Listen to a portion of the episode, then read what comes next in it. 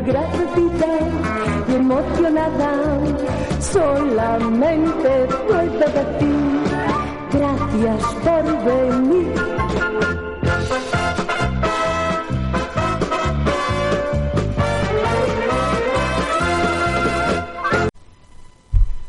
Yo no sé a vosotros, pero como yo esté a medio atormentar, como con cositas que me perturban y me inquietan, como no tenga yo mis obsesiones controladas, el verano para mí puede convertirse en un auténtico infierno, y no en esa etapa de prometedora desconexión. De repente, en medio de toda esta calma, esta inacción, en este paréntesis se me puede venir todo encima, y lo puedo flipar. Todas las capas que he ido poniendo a lo largo de estos meses de curro frenético se me van a ir cayendo, y ya vulnerable puedo, al sol, montar un pollo tan descomunal de melancolía y desesperación, absolutamente perdida y sin consuelo, que igual mi cabeza incansable no descansa hasta pasado noviembre.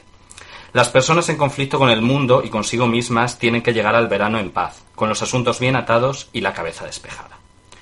Bueno, este es un texto que escribió eh, la periodista y humorista Isa Calderón para, para, la web de La Sexta, donde ya tenía una columna eh, que se llamaba Lo personal es político.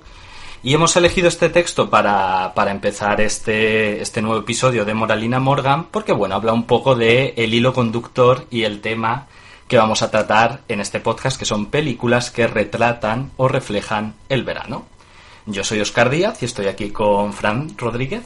¿Qué tal estás, bien. Fran? Muy bien, que este podcast está dirigido por Oscar Díaz. Por Tenemos que decirlo antes de nada. Esto hay que decirlo. Este texto lo ha elegido él. El podcast anterior, si lo habéis escuchado, veréis que yo pronuncié un total de tres palabras. Bueno, pues en este ya que estaba dirigido por Fran, entonces este, que lo dirijo yo, pues yo elijo todo y yo hablo más que tú. ¿Qué culpa tenía si yo estaba magnético ahí? Bueno, tú, tú, es tú, que, tú, tú, claro, te no pone- podía parar. Es verdad que el tema eh, españoles en Hollywood en los años 30, pues es más tú que yo. ¿No? Claro, cada uno sus cositas. Cada uno sus cositas. Y este, bueno, es verdad que como lo vamos a organizar, vamos a hablar de pelis del verano y bueno, vamos a hablar los dos al final porque hemos elegido cada uno tres películas que por distintas razones, que luego comentaremos, reflejan esta época del año. Pero bueno, antes de pasar a las pelis, ¿qué tal estás llevando este verano tan extraño y tan particular que nos acontece? Pues un poco extraño, yo creo que, que como todo el mundo. Es, pues es muy raro, no es un verano al uso. Eh, sí que es verdad, bueno, que pues un poco como paradójicamente tengo más tiempo y eso haría como que lo pudiera disfrutar más, viajar más, pero realmente no lo estoy haciendo. Entonces es un poco extraño, pero bueno. Ya, está siendo, bueno, sí, un verano bastante extraño como todo en este 2020. Pero bueno, ¿Tú tenéis qué los- tal, cómo lo estás llevando? Pues yo un poco igual que tú, no sé, es que no tengo la sensación de verano. Es verdad que, bueno, he tenido do- unas semanas de vacaciones a principios de julio, pero bueno, también es que creo que este verano, claro, no está siendo un verano de grandes planes, está siendo un verano que mucha gente está aprovechando para ir al pueblo, para reencontrarse con su familia. Y está siendo todo muy familiar, que bueno, que es como han sido mis vacaciones y ahora pues me toca currar aquí en Madrid, entonces Estamos haciendo todos un Marisa Paredes en La Flor de mi Secreto. Ah, es estamos verdad. yendo a los pueblos. Total. Estamos todos como vacas sin cencerro. Pues eso, total. Eso es absolutamente Es algo un poco que nos describe ahora. Pero si todos nos estamos reencontrando a nosotros mismos, somos esta gente de ciudad que ve una vaca y flipa. Así somos. Bueno, pues como vamos a organizar este podcast es esto. Fran va a empezar hablando de una película, todas tienen alguna temática, ¿no? Que, que comentaremos. Sí, y sobre todo que, bueno, pues están ambientadas en el verano, eh, en distintas, como en distintos ambientes, eh, pues un ambiente más rural, la playa, la ciudad, o distintas etapas de la vida, la niñez, la adolescencia y demás, un poco variadito. Exacto, y son recomendaciones que, bueno, si no tenéis nada mejor que hacer, podéis es- eh, ver este verano estas películas, aunque os advertimos que no son películas veraniegas en el concepto de película relajada, entretenida, son todas intensitas, como nos gusta aquí, ¿no? Un poco sí. Pues empezamos con las recomendaciones. ¿Quieres empezar tú? Vale, Venga, cuéntame. Pues yo voy a empezar por una película de 2017 dirigida por Carla Simón, una directora que, bueno, este fue su primer film y no ha hecho mucho más. Y se llama eh, Stew 1993. Que eso quiere decir eh, Navidad de los años 20, según mis conocimientos del catalán. Total. Como aquella vez que dije Mai Neva a ciutat y tú dijiste mi nueva ciudad. Es que eso es una ciudad muchísimo. Esto yo sé que es verano porque, claro, está estival. Que Claro. es el adjetivo del verano. Pues es verano 1993 Exacto. Y es una película que yo vi en el cine eh, cuando la estrenaron y me gustó mucho, me gustó mucho. Está basada en una historia real de la, de la directora cuyos padres murieron a causa de, bueno, pues enfermedades relacionadas con el, con el VIH en la época de los 90, que ya sabemos que era como, bueno, pues una enfermedad que afectaba mucho, eh, pues al... Que hubo muchos casos Claro. y bueno, y al principio no se sabía muy bien ni cómo tratarla, ni qué era. Exacto, fue una auténtica pandemia y bueno, pues hoy en día sí que está todo más controlado y, y se puede vivir con VIH sin, sin apenas problemas, pero en esa época sí que causó muchos, muchos estragos. Y uno de ellos es que murieron los padres de, de la directora y, y ella, claro, pues eh, tuvo que ir a vivir con, con unos tíos suyos, se, se cambió de la ciudad donde vivía con su madre al campo y claro, pues su vida cambió, pero también en un momento de la infancia donde tampoco tienes muy claro qué ha pasado y no sabes muy bien cómo enfrentarte a ello.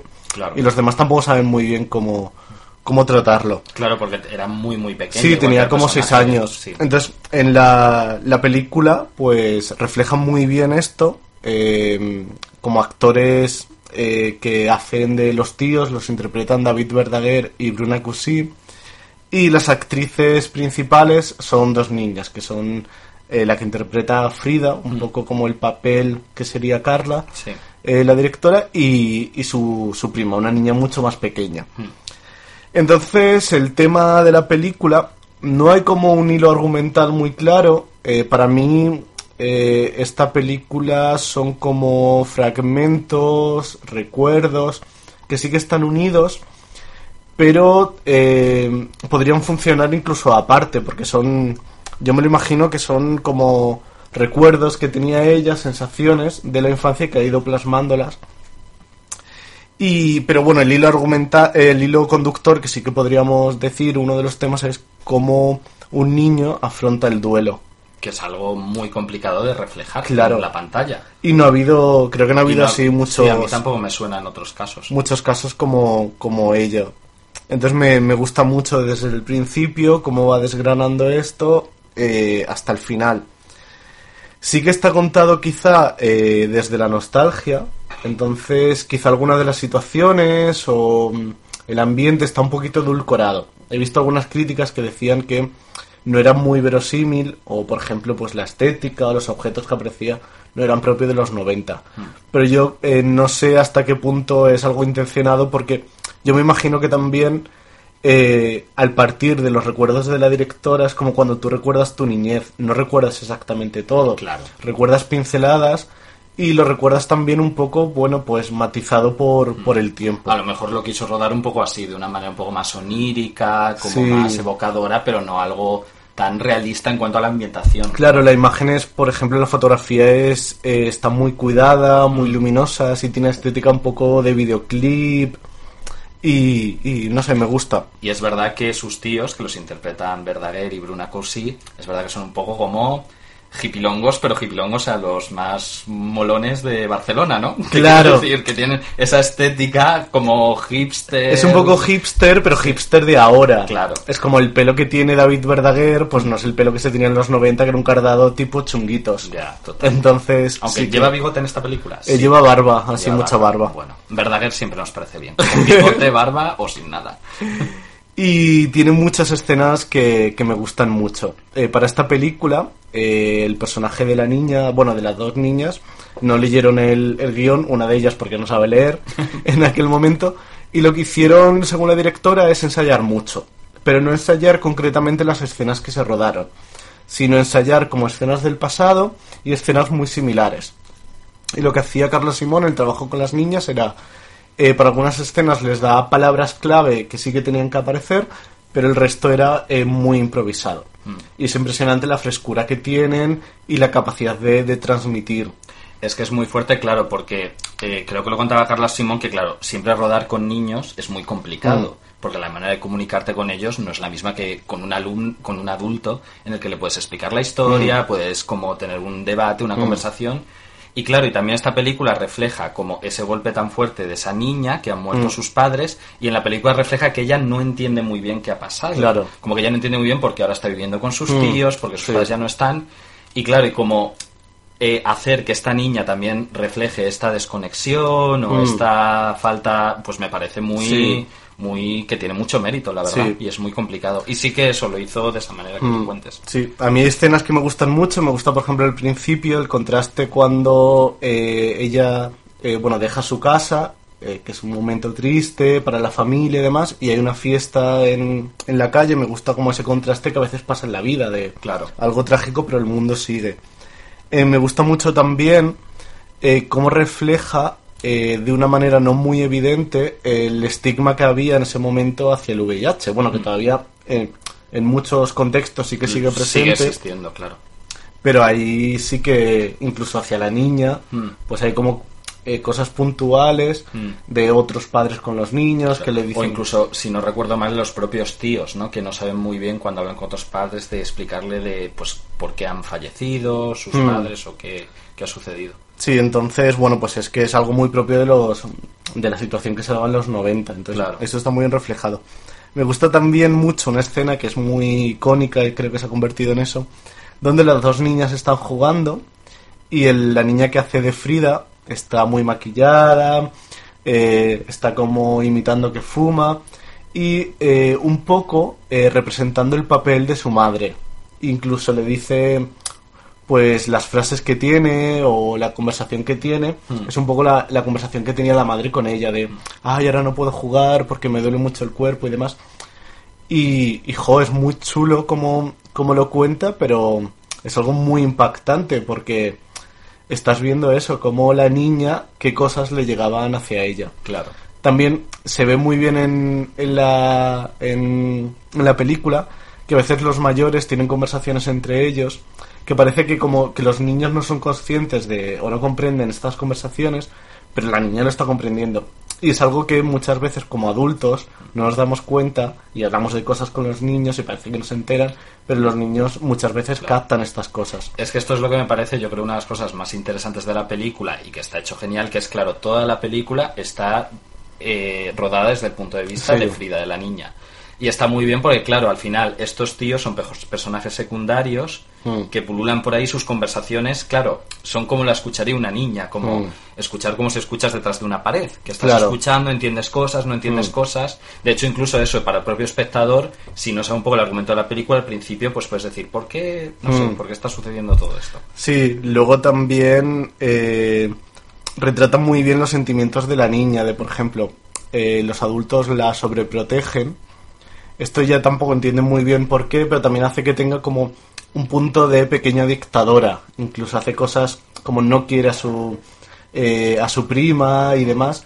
Y claro, es que al final muchas veces nos cuentan la niñez como un periodo idílico. Claro, de y tiene... inocencia y tal. Y eso también está muy bien porque, claro, la niña a veces es un poco cabrona Sí, con sí, sí. sus tal. De hecho, sí, creo que esta interpretación, como que mucha gente lo comparó con, por ejemplo, las interpretaciones que hizo Ana Turrent cuando era una niña, como en El espíritu de la colmena o en Cría Cuervos, Mm. que eran niñas que no eran pues la candidez ni la inocencia, sino que también tenían ahí su, su lado oscuro. Y, y luego pues el final es, es muy bueno. Es muy bueno, que no vamos a Y- decir, pero no. es muy bueno. Y creo que es una película que quizá cueste entrar, porque no, no es como tan fácil, pero realmente es que es como que no estás viendo una historia al uso, estás viendo una vida. Es como si fueran, pues como si vas a casa de alguien y te enseña grabaciones de, de su niñez. Sí. Entonces tienes que, que meterte y saber dónde, dónde estás. Mm. Y, si lo logras, yo creo que es muy muy impactante y es una película muy muy buena que te va llevando por diferentes Mm. Es- sentimientos. Es como una experiencia realmente, que ves desde el punto de vista de la niña. Mm. Muy bien. Sí, a mí la película es cierto que cuesta un poco entrar, pero, pero a mí me encantó, me gustó muchísimo. Mm.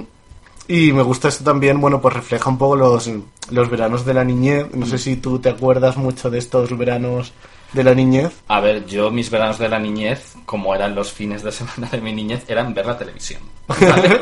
Era pues levantarme, ver la tele. Y a ver, yo recuerdo, claro, es que eh, yo de niño vivía en Mérida, pero es cierto que mi familia materna vive en León. Bueno, ahora vive en Astorga, que es una ciudad, pero antes vivía en un pueblo. Y sí que cuando yo era niño íbamos bastantes semanas allí. Entonces, aunque yo no sea de un pueblo pequeño, Mm. al final soy de Mérida, pero sí que tengo esa idea de verano de ir a este pueblo, que bueno, que es un pueblo donde, ya te digo, es pueblo, pueblo de casas y campo, no hay nada.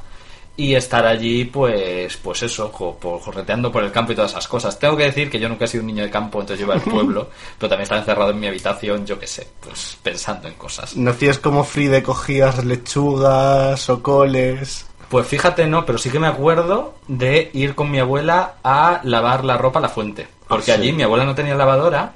Entonces, no, no, no. En los 90. Eh, a ver, había lavadoras, pero es que en ese pueblo era, ya te digo, que era todo muy, muy rural. Y mi abuela, que ya te digo, vivía en Astorga, que es una ciudad, pero durante el verano se iban a casa del pueblo, que no la habían modernizado y no habían comprado una lavadora. Porque, porque si ella se iba con las vecinas a la fuente y como en, como el principio de Dolor y Gloria con Penélope Sí. Cruz, se ponían allí a fregar y yo pues me acuerdo de ir allí y también de ir a esa fuente a recoger agua. Porque había como eh, la parte de la fuente para lavar Sí. Luego salía un chorro donde iban todos con botellas vacías y la llenaban y era el agua que se bebía, que está muy fresquita, por cierto. Ay, mira que... Me da un poco de asco porque a veces había ranas. Y eso a mí me da un asquito, uy, que no podía con ello. Preferías eso- no beber. Prefería, no, no, o sea, estaban donde la ropa, no sé yo si es peor. Pero sí, mi ropa ha sido lavada con jabón lagarto en esa fuente. Qué bueno. Y tú, que tú sí que eres un pueblinchi, ¿qué recuerdos tienes de los veranos de tu infancia? Eh, pues también un poco eso, realmente como la conciencia, pues el verano es este de un, un tiempo como muy elástico, que no eres tan consciente como de cuándo empieza ni de cuándo acaba, que los días son todos un poco iguales. ¿No estarás hablando de esta cuarentena que hemos vivido? Pues un poco similar Ha realmente. sido similar, la verdad.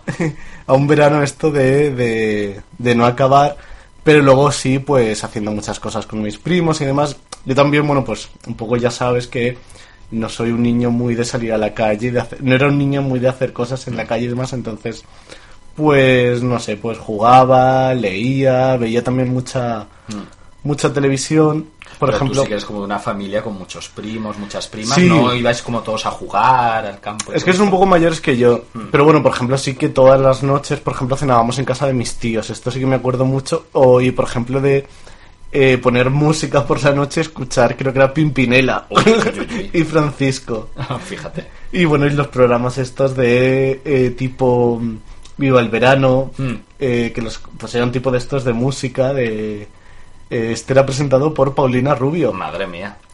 Y... Yo creo, a lo mejor esto me lo estoy inventando, que la tele de la casa del pueblo de, de mis abuelos en León tenía solo todavía como tres canales, como que no sintonizaba más. Entonces, imagínate. Una imagen que tengo grabada a fuego es mi abuela matando a una serpiente a garrotazos con, un bastón, para que veas cómo era el pueblo. Bueno, vale, perfecto. Y a ti pues- que te da miedo ahora un pájaro, imagínate. Ay, Dios mío, que mal lo paso. Bueno, algo más que comentar. De, Mm. Recomendamos entonces Verano 1993 de Sí, Carla Simón.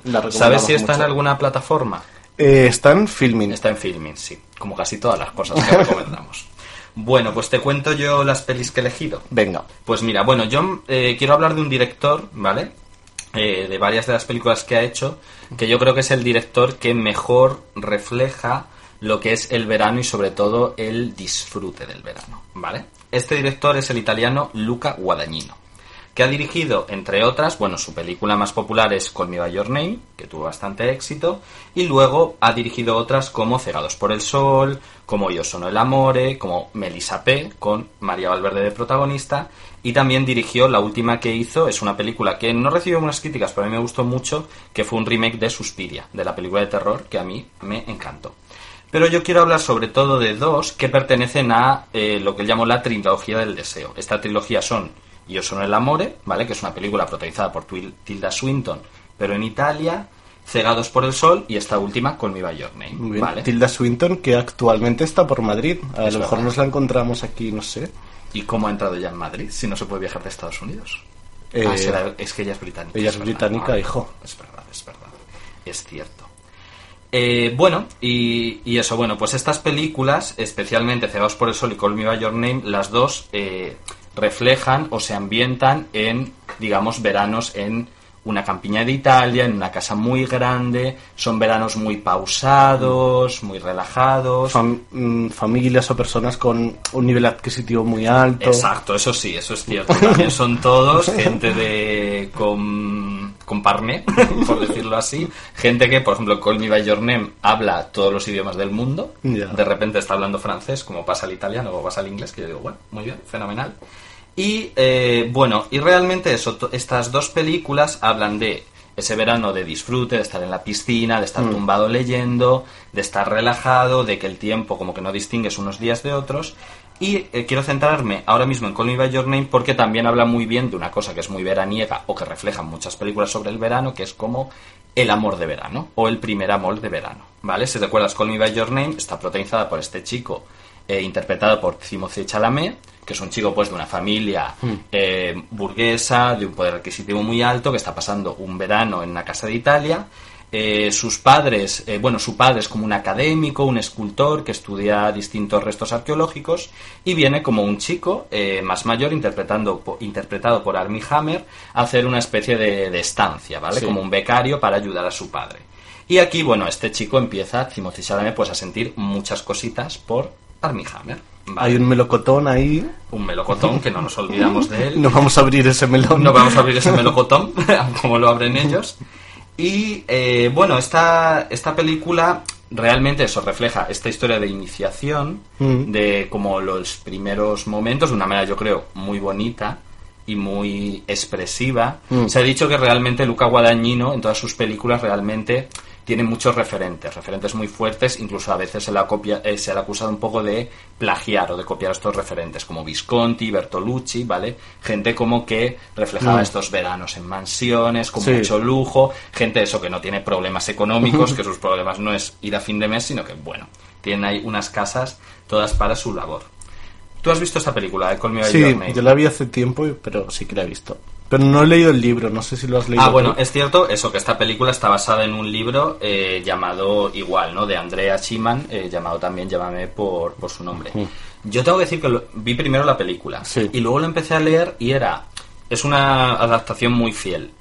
Pero el libro me parecía, no sé si porque la traducción no era muy buena o por qué, pero no me llegó a enganchar del todo. Y tengo que decir que, primero, porque no me parecía como una buena traducción y luego porque creo que la película era mejor, pues no me llegó a enganchar de todo en, este, en este caso, en esta situación. Pero bueno. Y sí que esta relación eh, entre Helio y. mm, Y ahora no me acuerdo cómo se llama el otro, y Oliver. Eh, sí, Helio y verdad. Oliver, ¿no? Sí. Madre mía, que se me ha ido ahora el pisto. Pues sí que fue un poco criticada por varias cosas. Primero porque al final es una relación entre personas de diferente edad. Y el personaje de Timothée Chalamet durante la película todavía es menor, Mm. Y que ahí pues que había un poco un abuso de poder, pongamos comillas entre eso, Mm. por parte de Helio, que jugaba un poco con sus expectativas, con sus sentimientos, y él ya estaba, digamos, más experimentado Mm. en la vida. No sé si a ti te parece que realmente hay como esta desigualdad en su relación. Eh, sí, quizás sí. Sí que creo que en el libro eh, la diferencia de edad no es tan grande. Mm. En la película no sé si aparece de manera explícita, pero sí que por la elección de los actores sí que se ve que hay uno que es más adolescente, también con una experiencia vital eh, pues más pobre, toda- que todavía no ha vivido tantas cosas Más como pobre de experiencias, no de de, dinero, experiencias, porque- claro. Ya, ya. y, y el, el americano Oliver sí que, bueno, pues parece que tiene un bagaje más, más amplio.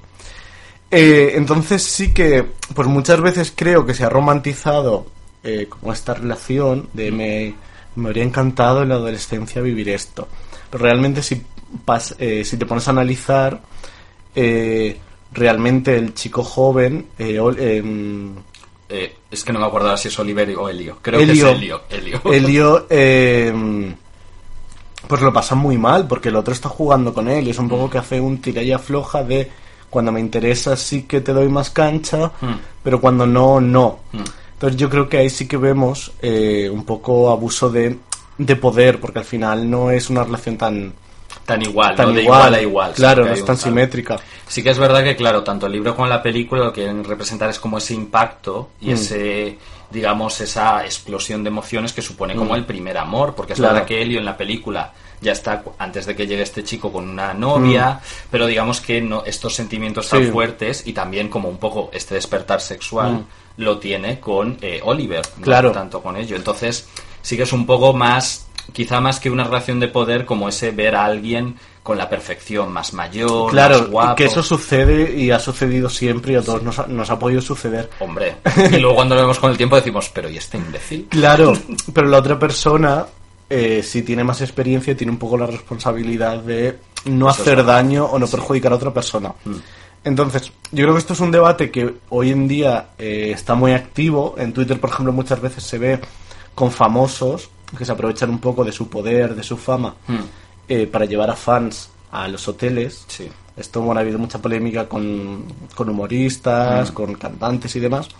Y es algo que eh, yo creo que hace unos años no nos habríamos cuestionado en una película que apareciera esto, como que le daríamos con normalidad. Entonces está bien, no es, no es censurable, creo que no es censurable que aparezca una película, ¿verdad? Claro. Pero sí que tenemos que hacer este análisis, análisis, claro. de decir como... Es que la diferencia No es es- eso, claro, que la idea no es que no existan ahora Claro. relaciones entre una persona más joven y más mayor, porque obviamente. Suceden día a día en todos los sitios, sino también tener ese ojo crítico y hacer la lectura de a lo mejor esta romantización de ese chico, pues al final es un poco un abuso por su parte. Claro, y es un poco tóxico realmente la, la relación ahí. Aunque es tan bonita. Aunque, te la aunque la fotografía sea muy bonita, muy Y envolvente todo. y demás. Una cosa que sí que me gusta de cómo está mostrada esta relación es que muestra una relación homosexual, Hmm. pero los dramas que, que surgen a raíz de esta relación no son por el hecho de que sean dos chicos. ¿vale? Eso es Esto verdad. también fue un poco conflictivo en algún momento, porque claro, bueno, primero la película está ambientada en los años 80, Hmm. o incluso aunque se ambiente en los días actuales, Sí. Una relación homosexual siempre trae un momento de salida del armario, una discriminación, un el que dirán, aunque como en este caso pues vivas en una familia ultraliberal, ultramoderna o ultraculta. Por un lado me gusta mucho porque creo que ya también hay que empezar a hacer obras audiovisuales que no, donde el gay, la lesbiana o el trans no sea el sufridor, el que aguanta un largo carvario, Mm. el que al final, y quitar un poco ese estigma de que muchas veces eh, en los años 90-80, si salía un personaje homosexual era un enfermo de sida, Sí. o sea, salía un transexual, acababa muerto. Creo que hay como una teoría muy divertida en internet que dice que como en el 80% de las películas en las que aparece una lesbiana, esa lesbiana acaba muerta. Ay. Así que imagínate. Entonces yo creo que es importante también mostrar historias de amor donde el drama sea por la Sí. propia historia de amor en sí y no por el hecho de que sean dos chicos Hmm. y no dos chicas. Sí, a mí esta peli me parece que es un poco hija de su tiempo, del tiempo que vivimos.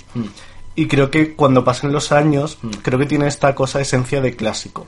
Y que la vamos a ver y, y refleja muy bien este espíritu de... eh, pues claro, cada vez hay más aceptación eh, hacia la diversidad eh, eh, afecti- Sexual. afectivo-sexual. Eh, los adolescentes cada vez todavía hay casos que no, pero cada vez más pues dan el paso de salir del armario y se encuentran con bueno pues con naturalidad y, y- y sin problemas. Y es un poco lo que refleja aquí la, la película, que no, no hay conflicto en, en torno a eso. La familia lo acepta, todo. Y, y también me gusta mucho la manera en que mm, visualmente está retratado esta relación. Pues si te das cuenta, eh, eh, toda es una iluminación, eh, todo está muy iluminado, con colores muy cálidos, que no te da, no te transmite una sensación de como algo feo, malo, peligroso. Eso no hay nada, ya feo. Claro, que si lo comparas, por ejemplo, con cómo se trataba algo similar, eh, no sé si has visto la película Crampack, Sí. Hay una relación Es que verdad. tienen dos, Dos chicos muy que son muy jóvenes. que son amigos. Y es todo Pero- como algo prohibido, que Exacto. hacen, cada vez que se tocan está como de una manera un poco sórdida. Incluso. Claro, y además es que hasta los colores son Mm. colores muy fríos, eh, azules, como el ángulo de la cámara es como muy violento. Es que al final esta película, que no sé si esta idea estará tanto en el libro, pero creo que Luca Guadagnino si la lleva a la película, es como retratar como la historia más perfecta de todos los escenarios, la familia hiperabierta, que Mm. bueno, esa conversación con el padre, que es, bueno, no puede haber un padre más liberal y más comprensivo que este de esta película. Los escenarios en Italia, que por cierto hay un tour turístico por eh, las ciudades que Sí. aparecen en Call Me By Your Name, que, que, bueno, este año no se puede hacer, pero que sepáis que está disponible. Entonces yo creo que la idea de Guadagnino es esto, que esto lo muestra muy bien, como el verano disfrutón, Sí. donde todo es perfecto. Y un poco esto Tú de... estás ahí leyendo tu libro, luego te vayas a la piscina, luego te vas con este tiarrón, pues todo fenomenal. Claro, es un poco la historia de... eh, de que el colectivo LGTBI Mm. tenga también, pues, eh, su obra Claro. de referencias. Como si los heteros tienen, no sé... Bueno, El Club de la- Arma Letal 4. No, pero tienen como Titanic. Sí, claro. Ah, como historia de amor, te quieres Claro, decir. como una historia de amor que refleje muy bien esto. Pues, Sí.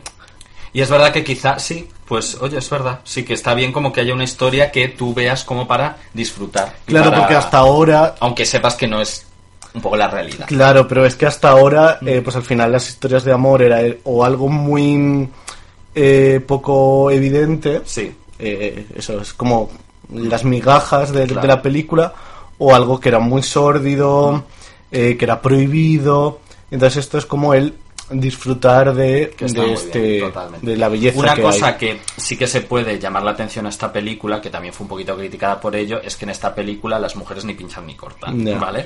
es una película completamente masculina.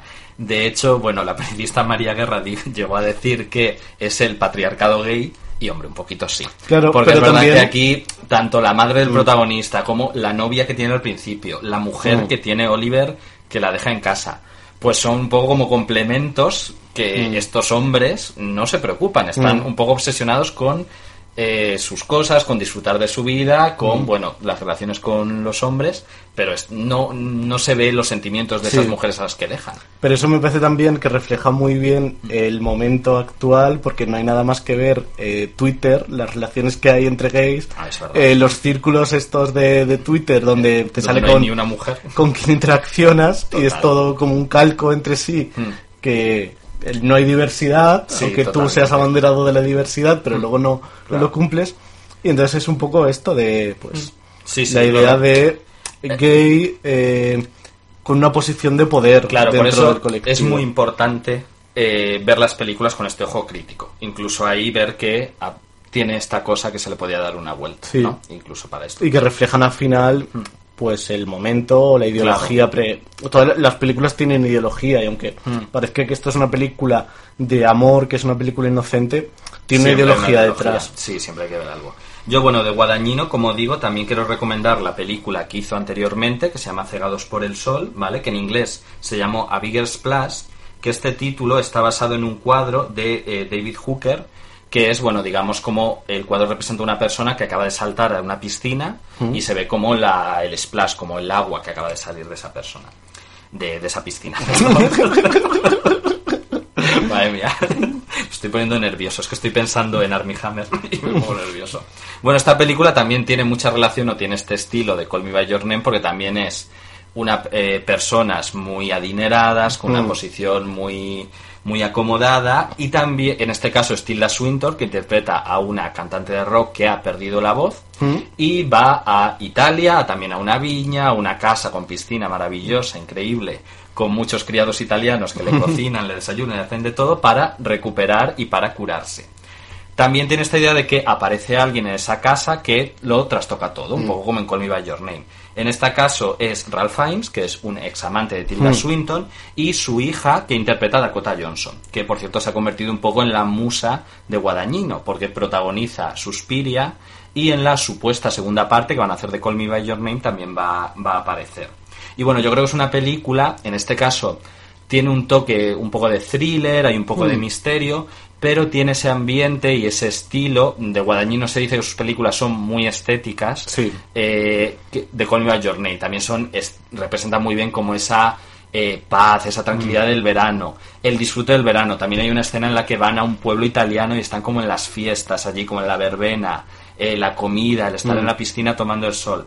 Y yo creo que son películas que a mí, aunque hay que verlas, por supuesto, con ese ojo crítico, que son gente muy acomodada, gente pues que está un poco que no es muy consciente de los problemas reales del mundo, pero son tan de disfrute que, que me gustan muchísimo.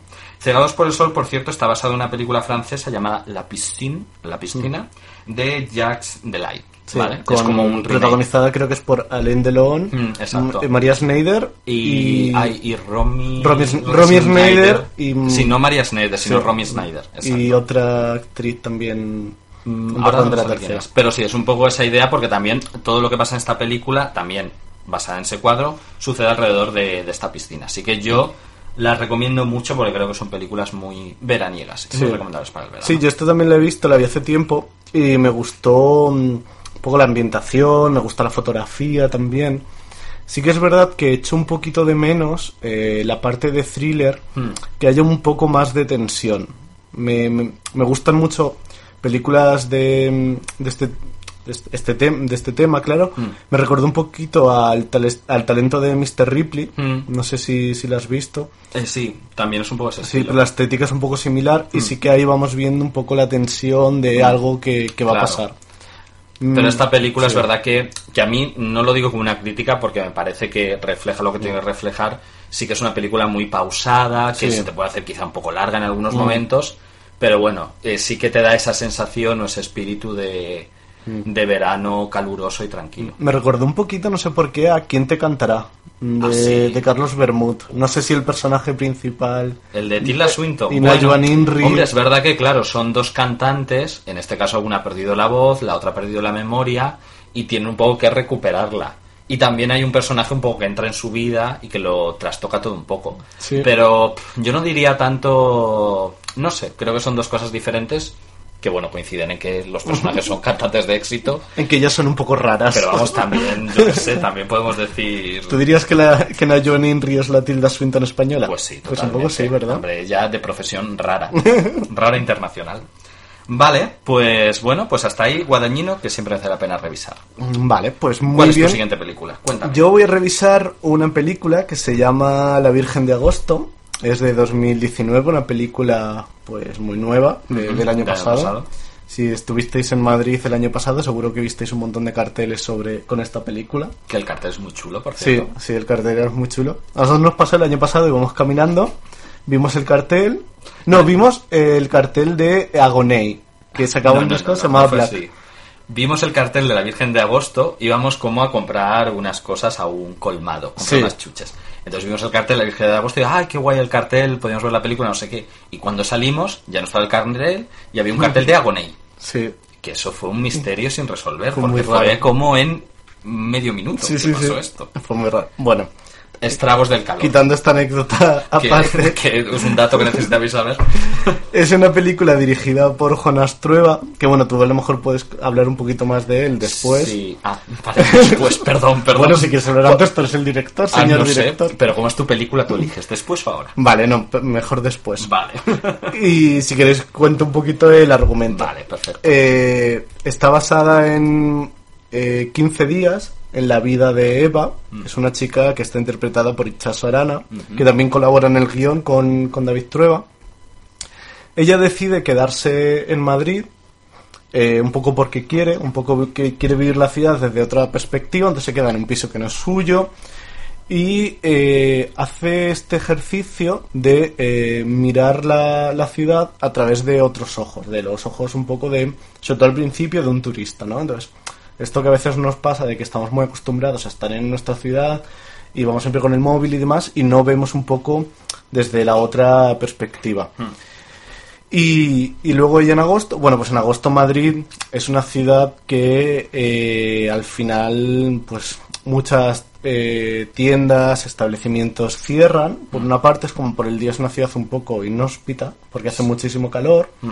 Eh, no hay demasiados turistas realmente, pero por la noche en agosto sí que es una ciudad como que emerge mucho de la vida, que todo el mundo se junta en ciertos barrios porque se celebran muchas verbenas. Exacto. Eso. Bueno, se celebraban. Se celebraban. Este agosto no va a ser así. Es- a mí es una época que me gusta mucho lo de las verbenas de Madrid. Creo Sí, que es como muy que guays. Eh, todo el mundo eso, como que tiene muchas ganas de reunirse, de vivir la vida. Además, a mí me pasa que no sé si te pasa a ti, como que hay una época en que cada semana hay una verbena. Sí. Y yo confundo una con otra. Yo sé que hay cosas en la calle, pero yo no sé si es San Cayetano, la Paloma, no sé qué. Pero siempre que sales a la calle, bueno, hablemos en pasado, porque este mes no va a pasar, pues siempre había algo que hacer y era muy guay, ¿no? Porque además son fiestas que, a pesar de que sean una gran ciudad, tienen mucha personalidad, no son nada, no sé, son muy accesibles para Sí, todo el mundo. sí, tienen Se mucho- mezcla todo el mundo. Claro, todo- tiene mucho el ambiente este castizo y. y como que hay muy buen rollo, Sí, todo el mundo está disfrutando Totalmente. y te sientes muy int- integrado. Sí, es muy Eso- fácil sentirse integrado. Eso me gusta mucho. Y en la, en la película lo que pasa es que ella, bueno, pues está disfrutando un poco de, pues, de esta situación y va conociendo a mucha gente. Eso también me gusta mucho, que refleja la facilidad que yo creo que hay, aunque otra gente diga que no a lo mejor, pero en Madrid de conocer a gente. No sé, a lo mejor cada uno tiene su experiencia, pero a mí me ha pasado como que es muy fácil Mm. eh, establecer contactos y conocer gente. Y también ella va encontrándose con personas de, de su pasado. Mm. Y un poco esto, eh, sumado a una situación personal que tiene, que no, no es muy fácil, pero no se revela hasta el final, pues vamos un poco llegan, yendo hacia pues la vida de o los 15 días en la vida de, de Eva y un poco Y además la película está muy bien porque está rodada, está, o sea, se muestra de manera cronológica, ¿no? Es día 1, día 2, día Mm. 3 y vamos viendo qué va pasando durante estos 15 días. Sí, es un poco también, bueno, pues puede ser que esté inspirada a lo mejor en por las aventuras de Ulises, en esta cosa de el, El viaje del el héroe. viaje del héroe. Totalmente, sí, es verdad. Sí, es, es una película muy interesante, a mí me, me gustó mucho. Mm, a mí me gustó Sí. porque me pareció que es como muy verosímil. Yo la vi y me sentí Yo muy- ahí no estoy de acuerdo. Bueno, yo la- creo que la realidad que un poco que retrata, pues me parece que es muy cercana y un poco pues las relaciones que hay con los amigos, las conversaciones, sí que son eh, que las puedes llegar a, a ver, incluso los personajes. Yo creo que si ves el personaje de eh, Itxaso Arana, Hmm. eh, puedes encontrar alguna amiga tuya que sea como ella. Que incluso en agosto en Madrid Sí. lleve botines cerrados de pulipiel. Total. Y no se haga un moño apretado para que el pelo no le pase Que es por la que cara. yo creo que solo por esos botines merecía estar nominada al Goya por Totalmente. sufrir el agosto Sí, por sí, esos botines. totalmente. A ver, yo en eso no estoy de acuerdo del todo porque sí que creo que, bueno, que en general las películas de Jonas Trueba está un poquito menos, pero también muestran un tipo de personaje, un tipo de relaciones que no están muy cerca de la realidad. Muy cerca como de estos jóvenes idealistas, que tienen como unas expectativas muy altas sobre el mundo. Un poco del tipo de personaje que hablamos en el podcast de Treintañeros, ¿no? que muchos se dedican Mm. a ser escritores, a ser periodistas. Por ejemplo, Itzaso ahora en esta película es actriz. Claro. Y a mí, aunque eh, comparado con otras películas de Jonás Trueba, esta sí que me parece la más accesible o con la que me puedo llegar a sentir un poco más identificado, creo que todavía tiene ese lastre de película un poco postureo. O sea, me, me gusta mucho lo que estamos contando, me Mm. gusta cómo lo cuenta, me gusta que sea esta chica en las verbenas, Mm. conociendo a gente. Pero yo cuando escucho las conversaciones realmente no me, no me siento identificado. Por- y creo que es eh, un poco como un estilo, de este estilo Amelie, los amantes Mm. del corporal, que ya está un poco desfasado incluso, quizá, creo yo. Eh, a mí me Pero como digo, comparado con otras de Jonas Trueba, Claro. sí que creo que baja un poco eh, la intensidad. Yo he visto alguna otra de Jonás Trueba y realmente no me gustan, pues me parecen muy inverosímiles, me sacan mucho estos diálogos tan intelectuales y demás. Pero sí que creo que en esta película no están tan presentes y realmente eh, yo cuando la estaba viendo es que hay gente que habla así. Ya. Y tenemos casos. ese es el problema. claro. No hay gente como que, pues con sus amigos tiene conversaciones, Hmm. pues a veces tienes conversaciones más, más profundas de, Hmm. pues qué significa el verano para ti, pero desde un punto de vista muy académico, muy Claro. intelectual. Lo que pasa es Entonces, que es un poco también, ya te digo, no tanto estas películas, pero las anteriores, especialmente la primera, que es todas las canciones hablan de mí, que salía Bárbara Mm. Leni y Uriel Vila, en la de los ilusos también sobre todo, que sí que se cuentan estas conversaciones, pero al final no hablas siempre como si estuvieras No, pero- recitando, lo haces de una manera más bajando la tierra. Claro, pero en esta yo creo que no, no sé, ahí está, por ejemplo, la escena con la chica esta que hace Reiki, Hmm. que al final es muy divertida y, y no sé, muy normal. Ya de por sí es eso, si un personaje es escritor, otro hace reiki, tú dices, hijo mío. Por- Bueno, pero es que existen. Sí, sí, existen, Entonces- pero al final solo se trata ese tipo de personaje, como... Claro, pero en esta película es que al final es el personaje que, lo que la rodea a ella, pero Mm. también conoce a un chico que es camarero y no es... Sí, eso es verdad. Por eso No, digo sí. que esta película, ya te digo, creo que es mi favorita de Jonas Trueba, por esto que decimos, que baja un poco la intensidad, no es tan impostada, Mm. y también yo creo que ayuda mucho que sea la primera película que tiene una protagonista femenina. Porque las anteriores todas eran protagonistas masculinos, era un poco el drama del hombre, pues este hombre que quiere ser escritor, que vive Mm. en Madrid, que no sé qué, un drama que no es drama, básicamente, que bueno, será el que tiene Jonas Trueba. Pero que, que te causaba un poco de distancia, de decir, uff, qué pesado. Y esta chica, además de esta historia que va desgranando la película poco a poco, sí que te hace pues sentirte un poco más identificado y Mm. al final como que todo encaja. Sí. Entonces está muy guay. Sobre todo me gusta mucho la estructura y además que eh, que se rodó durante las verbenas, es decir, Sí, hubo sí. un plan de rodaje de estas fiestas van a durar 15 días, pues la Mm. vamos a rodar durante estos 15 Sí. días. Y además creo que es muy interesante verla ahora comparada con cómo va a ser el agosto de, de este año con el agosto del año pasado, ¿no? Sí. Como verla un poco ya casi como un documento histórico. Total. Casi. Sí, y, y, y me gusta eso, pues creo que refleja muy bien el verano en una ciudad, Mm. el calor y sobre todo el verano en una gran ciudad tipo Madrid. Claro. Que no sé si has, tú has tenido la experiencia de quedarte en Madrid Pues durante hijo, el desde verano. que soy, eh, desde que pertenezco al proletariado, pues mis veranos, excepto algunas semanas, son en Madrid, son con el calor y a mí, mira, con verbenas bien, pero a mí me parece un horror total con el calor, no salir de casa. Madrid es una ciudad que está muy bien, pero para verano, para verano no. Y sí que refleja muy bien eso, como el Madrid más vacío, quitando las verbenas. Pero bueno, es interesante porque mucha gente que tiene que trabajar y quedarse en el, el verano de la ciudad se lo toma muy como voy a aprovechar la ciudad, ¿no? Mm. Voy a aprovechar pues para ir a museos, Mm. para ir al cine, que es un poco también lo que hace la Claro, protagonista. de Porque es decir, cierto que Madrid en agosto es que, por ejemplo, el metro de eh, 31 de agosto a, a 1 de septiembre, Mm. Eh, agosto tiene 31 días o 30. Pues tengo que hacerlo de contar con los nudillos y no tenemos tiempo. Bueno, final de agosto a septiembre, como en esa semana, Sí. eh, por ejemplo, el metro cambia Sí, completamente. totalmente. Entonces, bueno, ahí está. ¿La recomendarías entonces? Sí, la recomiendo un poco porque me, me gusta mucho eso como retrata este verano. Mm. en- Está disponible en Movistar Plus. Eh, sí, Exacto. Vale, muy bien, pues te cuento yo la siguiente que tengo. vale. Pues mira, yo la otra película que he elegido es Swimming Pool. Es una película dirigida por el francés François Ozon y protagonizada por Charlotte Raplin y Ludivine Sagnier, ¿vale? Es una película que he elegido porque es un poco el contrapunto o tiene mucho en relación con Call Me By Your Name. Y yo creo que es muy interesante, no es tan conocida como Call Me By Your Name, pero creo que es bastante interesante hacerse como un ciclo de las dos, ¿vale?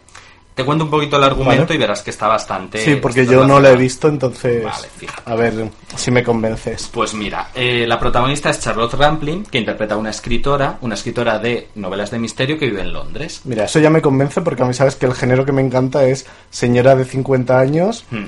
Eh, de clase media alta, Va, con, más proble- alta que media. con problemas, Con problemas de clase alta, exacto. Y que sea escritora, actriz, funcionaria de prisiones. y además está interpretada por una gran actriz europea como es Charlotte Rampling. Eso también me Pues gusta, ti una dama- una lo dama. comprado, total. Pues entonces es que esta película yo te la he recomendado y de verdad que creo que a ti te gustará mucho, igual que a mí me encanta. Charlotte Rampling, como digo, interpreta a esta escritora que tiene un bloqueo creativo. Hmm. Necesita, tiene como una entrega, porque ella interpreta, eh, escribe, perdón, como una saga de novelas de intriga y tiene que entregar la siguiente y su editor le está metiendo un poco de prisa tal, pero ella tiene un bloqueo creativo muy grande. Entonces su editor le dice, mira, tengo yo una casa maravillosa en el sur de Francia, te dejo las llaves, dejas tu Londres, que es un agobio, que en verano hace mucho calor, te vas allí, tú solita, en el sur de Francia, y te inspiras, y te Muy dedicas bien. a escribir, ¿vale? Entonces Charlotte Rampling se va a esta casa en Francia, que es un poco similar a la gran casa que hay en Call Me By Your Name, ¿vale? Mm. También con una piscina, también en medio del campo, y allí también aparece una persona. Igual que en Call Me By Your Name aparece el personaje de Armie Hammer, aquí aparece el personaje de Ludivine Sagnier, ¿vale? Que es una chica muy joven, una quinceañera, eh, que es la hija del editor, ¿vale? Vale. Y que ella no esperaba allí, o sea, el editor no le dijo nada, pero aparece allí y le dijo, pues yo voy a pasar el verano aquí en la casa, entonces vamos a tener que compartir este espacio, Mm. ¿vale? La chica es eh, muy guapa, está todo el día en la piscina, en bañador, y entonces Charlotte Raplin empieza a sentir cosas por ella. Y ella también es un poco tóxica, bastante tóxica, hacia Charlotte Raplin. la manipula un poco. Mm. Aquí por eso te digo que es, está bastante relacionada por Call Me By Your Name, porque en este caso son dos mujeres, y en este caso está desde el punto de vista de la persona mayor, y es la persona joven, como la ninfa, la lolita, ¿no? Mm. La que eh, juega un poquito con ella. Que bueno, también la idea de Lolita es un poquito machista también, si, si lo analizamos un poco. Pero bueno, ahí está. Y la película es muy guay, tiene este rollo de otras películas de François Ozon, como pueden ser El amante doble o En la casa, donde hay escritores eh, que relatan o que escriben una historia durante la película y hay un momento de confusión entre la realidad y la ficción. Y no sabes muy bien si lo que te está contando es la ficción que está escribiendo Charlotte Raplin o lo que está sucediendo en realidad. Y de verdad que el juego está muy muy bien eh, narrado. Esta película, por cierto, al igual que Cegados por el Sol, también tiene, no es un remake, pero tiene bastante en común con La Piscina, la de Jack Teray, Ah. y por eso digo que es que está muy muy bien relacionada. Y es una película que también refleja cómo este, digamos, el picorcillo que nos entra en verano, ¿no? que, que vemos, ¿no? En la piscina con la gente en bañador. Que cuando llega el calor los Los chicos, se enamoran. pues en este caso Charlotte Rampling se enamora de Ludivine Sagnier y tienen ahí eh, una relación un poco turbia. Es bastante turbia, pero muy interesante. Tú es verdad que no has visto esta película, pero sí has visto en la casa, Sí. ¿no? Pues y te gustó en la casa. A mí me gustó, me gustó. Pues y, eso- y un poco por lo que me cuentas, creo que, que me gustará porque sí que me gustan mucho. Mm.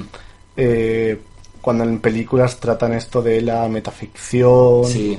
y demás, me parece que es, Totalmente. es interesante. Entonces, pues sí, la verdad es que yo, yo creo que te gustará porque tiene mucha, mucha relación y además las dos actrices están fantásticas y es una película también muy, no sé, que yo creo que es recomendable ver en verano. Qué bueno, pues Muy bien. genial. Pues hay otra recomendación, Swimming Pool de François Ozon. Vale, y ahora voy a por la última mía, que también eh, un poco lo más característico de esta película es el, el personaje principal.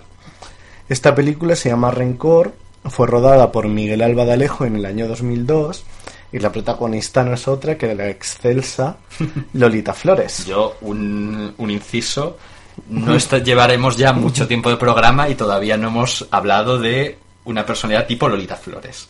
Tipo, te quiero decir que nos gusta, ¿no? Este tipo de actriz. Hombre, claro. Estamos muy de cosas más actuales y hay que un poco los clásicos del cine Hombre, español. claro.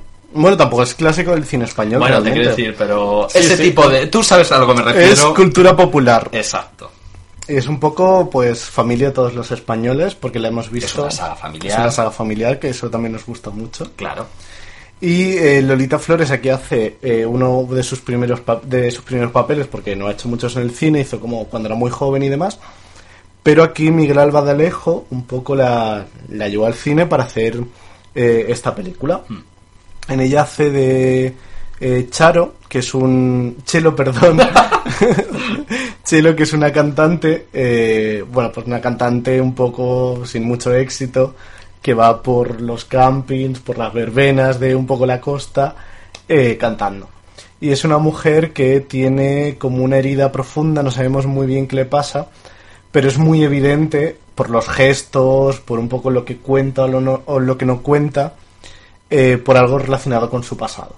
Entonces ella va a un pueblo de, de la costa mediterránea y ahí se encuentra con un antiguo amor. Un antiguo amor que le hizo mucho daño. Que... Y estos personajes, tanto ella como él, están relacionados un poco con los bajos fondos de mafia, droga y demás. Entonces ella eh, ve que él eh, ha rehecho su vida, está como muy establecido con trabajo, con novia y demás. Él es eh, Jorge Perrugoría, el, el actor cubano. Mm. Su actual novia es Elena Naya, también es uno, uno de sus pe- eh, Primeros papeles, que lo hace de manera muy natural. Mm. Creo que es el segundo que hizo después de Familia, de Fernando León de Arano. Y Chelo decide un poco vengarse y joderle la vida a este hombre, un poco en venganza de todo lo que le hizo a ella y un poco el rencor que siente. Qué bueno. Entonces, bueno, pues también eh, va a buscar a, mm, al personaje que interpreta Mar Regueras Mm. y eh, que tuvo un hijo con él, un poco para, bueno, pues que lo reclame y demás, esta historia. Y, y aquí el person la película está bien, Es pero un poco un Kill Bill a la española, que aparece Lolita vengándose de, de todo, el- es la Uma Thurman española, vengándose de todos los que le han hecho daño en el pasado. enseñando los pies. Totalmente. Lolita Flores aquí ganó el Goya, actriz revelación, por, Mm. por esta peli. Y, y- Y es una pena porque luego no se ha prodigado mucho más en No, el cine. En el no. teatro sí. Sí, luego, por ejemplo, ella eh, hizo teatro, Mm. porque en el cine no, no le dieron oportunidades. Creo que también un poco porque eh, imagino que los directores de casting o muchas veces los directores de películas al final eh, tienen un actor y si tiene un físico marcado o hace un tipo de película es como que ya está orientado a este tipo de papeles. Claro. Y el tipo de papel que puede hacer Lolita no es tan habitual en Claro, el cine. Quizá pero- le tocaría hacer de madres. Claro, pero bueno, realmente es como un- ser un poco corto de miras, porque al final Sí, sí, en total. teatro ella ha hecho papeles muy diferentes. Mm. Yo la vi en eh, La Plaza del Diamante de, de Mercedes Rudorera, que era un monólogo donde interpretaba a una mujer muy pobre, de la posguerra, eh, lo hacía de manera súper contenida, muy verosímil buenísimo. Y luego la vi en eh, Fedra, eh, de donde era un papel mucho más pasional, un poco a lo mejor más cercano a ella, y también lo hacía muy bien. Claro, es que por eso lo que yo me refería antes con ya llega este tipo de película en Moralina Morgan, porque creo que hacemos una labor casi sociológica, casi social, ¿no? De, digamos, de quitar estereotipos a estas actrices, ¿no? Porque mucha gente puede pensar, Lolita, es un personaje de la farándula, es Sí. el jurado de tu cara me suena, pero luego es que es una actriz muy, muy, Muy buena. buena. Y eso, claro, es algo que a la gente le hace cortocircuito. Claro, es un poco lo que tenemos esto de como que que se ha ido perdiendo un poco ya, pero por ejemplo también pasa con Concha Velasco. Sí. Concha Velasco es una actriz buenísima, a la altura, por ejemplo, de Nuria Spert. Mm. Y Nuria Spert, por ejemplo, tiene muchísimo más prestigio porque eh, no ha hecho televisión, no ha dado exclusivas y demás. Entonces habría que separar esta serie de cosas. Claro. Y yo creo que ese es el problema, que mucha gente ve participar en, el- en la televisión o hacer programas de entretenimiento, ya te quita prestigio cuando Sí. no tiene por qué. Y, No. eh, puedes combinar las dos cosas Mm. perfectamente y también hacer de jurado en un programa de televisión no es una tarea fácil. Claro. También necesitas una profesionalidad Mm. que Lolita pues, pues Sí. la tiene. Sí, ya que en esta peli es, es un papel que eh, está un poco hecho para ella. Mm. Cuenta Miguel Albadalejo, que bueno, él escribió la obra y demás, y justo Lolita en ese momento estaba en pleno auge con Sarandonga. Anda. Y la veía mucho en televisión, en, en entrevistas y demás, y él no se atrevía mucho a pedírselo. También un poco a lo mejor pasa esto con, con algunas actrices de Claro. como que imponen. Mm. Entonces no se atrevía a pedírselo, pues le decía que no y demás. Y, al final ella le dijo que sí y le, y le hizo una prueba porque y, y la pasó y demás. Y es eso que no te es un personaje que es que es mm, te cuesta imaginar que otra actriz pudiera hacerlo. Hmm. Además ella canta, como hace de, como hace de cantante, interpreta canciones como La Bámbola, eh, Mediterráneo, hace una versión que es muy buena esa, esa escena y, y la, la recomiendo. Y me gusta también eso, pues esa oportunidad que ha tenido Lolita para el cine, Hmm. que es un poco una oportunidad que no tuvo o para Rosario. el teatro. Mm, Rosario, bueno, yo creo que no ha querido, pero Lola Flores. Ah, Aquí no vamos a dejar de nombrar a la faraona. pero hombre, Lola Flores, tú de esto sabes muchísimo más que yo, por supuesto, sí que hizo películas. ¿no? Hizo películas, pero muy estereotipadas de Mm. eh, la de cantante, gitana. tal, Mm. gitana cantante y demás. Mm. Sí que al final hizo una película eh, donde hace como de eh, una casera de, de un cortijo, pero ella un poco siempre tuvo la espinita de que ella quería hacer películas tipo las que hacían a Mañani, tipo Claro. una rosa tatuada. Sí, como quería ser hacer en teatro. una gran diva de, de la interpretación. Claro, quería hacer eh, una obra de Lorca. Y ahí yo creo que también con Lola Flores le pasó un poco lo que le ha pasado a Lolita, como es ha hecho cosas de entretenimiento, televisión y luego tiene una personalidad muy accesible, muy Sí. campechana, Mm. ya la gente le quita como ese esa cosa de diva o de gente prestigiosa, Sí, sí. que es lo que le pasa a Lolita, que es una persona que cuando habla es como muy normal, ¿no? Entre comillas. Sí, es un poco. Pues yo creo que ha pasado mu- con muchas cantantes o actrices. Con Rocío Jurado también. Sí, Rocío Jurado yo creo que no se le valora tanto como cantante Mm. por el hecho de que estaba muy expuesta en los medios. Claro, y eso es algo que sí que tenemos que cambiar, que no es necesario ser una Nuria Spert o ahora una Irene Escolar, que está muy bien esa figura, pero también puedes... Puede ser una Elena Furiase. por ejemplo, por ejemplo, que tenemos la teoría, por cierto, que en puñales por la espalda, Ana Ay, de. Armas... Bueno, era un poco mi teoría. bueno, ya Bueno, está sí, ella. los dos. No, perdona, yo creo que lo dije yo, ¿eh? Creo Vale. que lo dije yo. Bueno, esto Lo cuento yo. Vale. Puñales por la espalda, que de la que hablamos también en el podcast anterior, bueno, es una película eh, donde Ana de Armas tiene un papel muy, muy importante, uno de los principales, una película americana, y ella interpreta como a la enfermera del padre de una gran familia, es un personaje muy inocente, muy Mm. bondadoso, hiper responsable, que todo lo hace bien, Claro. Y entonces yo la estuve viendo y me dijo, Oscar, ay, ¿qué te ha parecido? Y yo le dije, "Ay, pues me gusta mucho y la interpretación de Ana de Armas muy bien y más. Y dije, pero es que hay algunos momentos que es que me recuerda a Elena Furiase, es que ese papel lo podría hacer Elena Furiase. Y ahí es donde tenemos la teoría de que realmente Ana de Armas copió todos los tics interpretativos de Elena Furiase y ahí se está llevando todo el mérito y todo el triunfo y Elena Furiase está en su casa viéndole y decir, pero esta... Porque Claro. es verdad que, y realmente, pone como el mismo tipo de cara, el mismo tipo de gesto que pondría Elena Furiase en el internado. Total. Entonces, casualidad no lo creemos. Y entonces nos inventamos una realidad paralela donde eh, para esa película no llamaron a Ana de Armas sino a Elena Furiase y ¿Te dijo, os jodéis todos. y luego sí que puede pasar que Elena, eh, Ana de Armas en algún momento se quede embarazada y necesite un doble de cuerpo y sea Como Elena Furiase. Cruz y Mónica Cruz en la de Piratas del Caribe. Así que ojalá. Pero que ellas dos se llevan muy bien, ¿no? Sí, son súper amigas. Claro, hombre, Así que- entonces, pues no hay ningún problema. Vale, fenomenal. Te cuento yo... Y Ah, bueno, para terminar un poquito y enlazar con la tuya, Hmm, eh, creo que esta peli, eh, Rencor, eh, refleja muy bien este ambiente de la playa, hmm. que eh, no, es, no es una playa paradisiaca, no es una playa que tenga nada que ver con las películas que has nombrado tú antes. Claro. Es una playa que se llena de gente, Mm. eh, de veraneantes, que van ahí desde las 6 de la mañana para poner su sombrilla. Con el, la, la nevera de color azul, el tupper de sandía Eh, Claro, y la pelota de Nivea. El filete empanado y la tortilla. Entonces, tiene esta cosa muy costumbrista Claro. y lo refleja muy bien. Y también un poco en la que vas a comentar tú, ¿no? Claro, que la película con la que yo voy a terminar es una película muy costumbrista que además, bueno, probablemente muchos habréis visto o hayáis leído los libros, que es la película Manolito Gafotas. Muy bien. Que además la dirigió también, igual que Rencor, Miguel Albadalejo, ¿no? Sí. Es el mismo director. Que refleja muy bien como estos ambientes muy Sí. costumbristas. Y es cierto que en las películas anteriores, pues eso, nos hemos centrado en veranos muy burgueses, muy lujosos, como el tipo de verano que nos gustaría tener, pero nuestros veranos son más rencor y manolito de fotos. Total. Vamos a confesarlo, y oye, ni tan mal. No. Porque un chiringuito y una, una playa del levante español está muy bien. Bueno, esta película está basada en la serie de libros de escritos por Elvira Lindo, Mm. que tuvo muchísimo éxito, ¿vale? Es una película, bueno, el niño que interpreta a Manolito Gafota se llama Daniel Sánchez del Rey. Es cierto que después ha hecho algunos papelitos, ha aparecido en la serie Amar en tiempos revueltos, pero no, no ha tenido una carrera muy extensa. Quien no ha aparecido nada más en tiempos revueltos, también te digo. También Terminábamos antes y Sí, sí. nombrar a Ya, sí, españoles. totalmente. Y bueno, sí que es bastante. Bueno, él lo hace súper bien, Sí. vamos a decirlo. Y también lo hacen muy bien sus padres, Sí. que son Roberto Álvarez y Adriano Ozores, que lo hacen increíblemente. Adriano Azores, bueno, no sé si lo vas a comentar, pero eh, eh, aparte de esta película, también hubo una serie sobre Manolito Gafotas en Mm. Es Antena verdad. 3. Ay, pues lo iba a comentar. Qué y bueno. Adriano Ozores era la madre. es verdad. Sí que iba a comentar, no tanto la serie, pero que esta película tuvo una secuela Sí. Que se llamaba eh, Manolito en Mola ser jefe, donde cambiaron el reparto. Ah, sí. Sí, el niño lo interpreta ahora Doro Berenguer y los padres son, atención, el gran Wyoming Uh. y María Barranco. Ah, mira. Fíjate.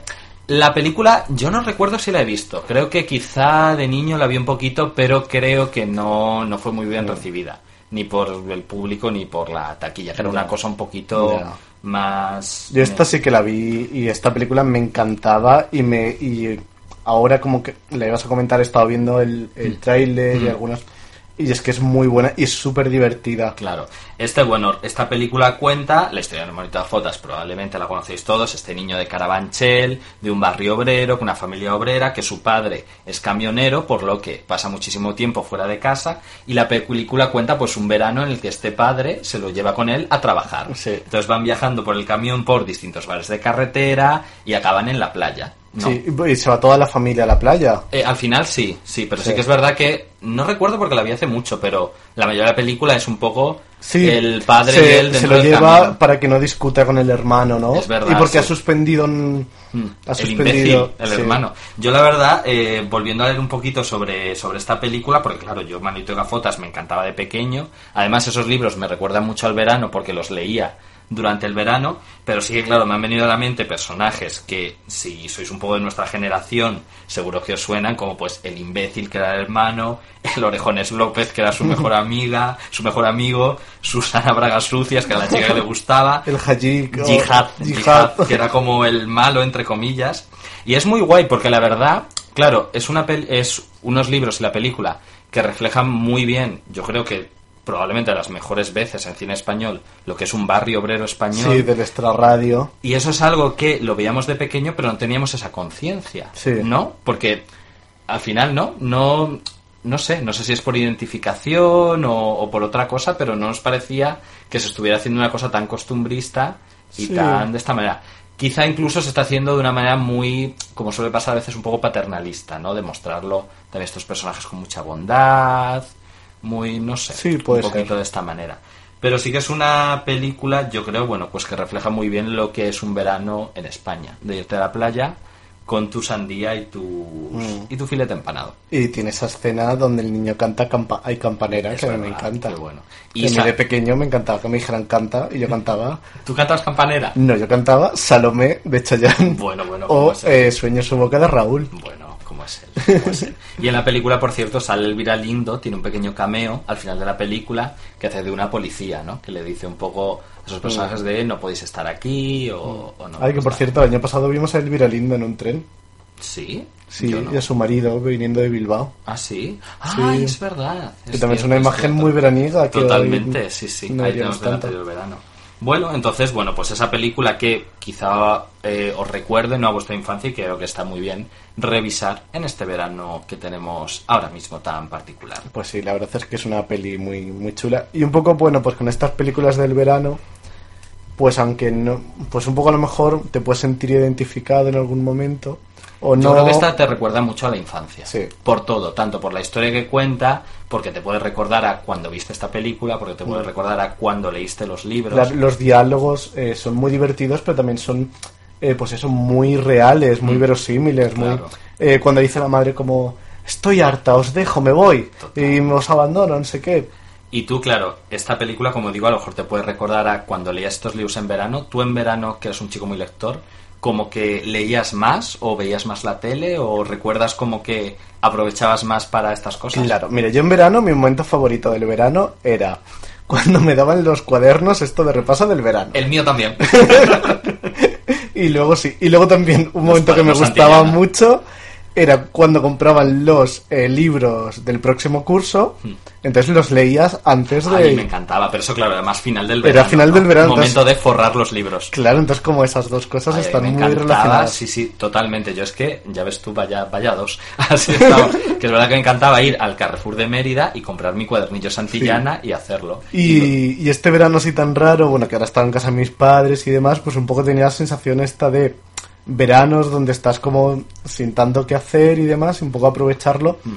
en cosas más, pues en la lectura o ver películas que aunque lo hagas el resto del año, pero al final tienes más distracciones. Creo que este verano, por lo que hemos comentado al principio, de un poco la dificultad para viajar fuera o planear Mm. unas vacaciones así más especiales, a toda la gente de nuestra generación nos Sí. va a recordar un poco a los veranos de la infancia. Sí. Porque, y también porque llevamos mucho tiempo sin ver a la Claro. familia, por el confinamiento, nos va a recordar un poquito a, a esos veranos. Mm.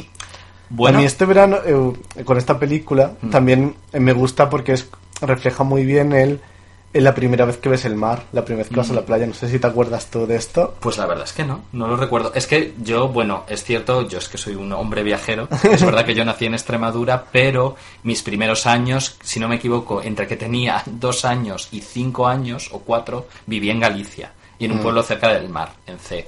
Entonces. Ah, bueno. sí, sí. ¿Cuántos mariscos? Dice mi madre que cada vez que salía a la calle me constipaba. y es verdad.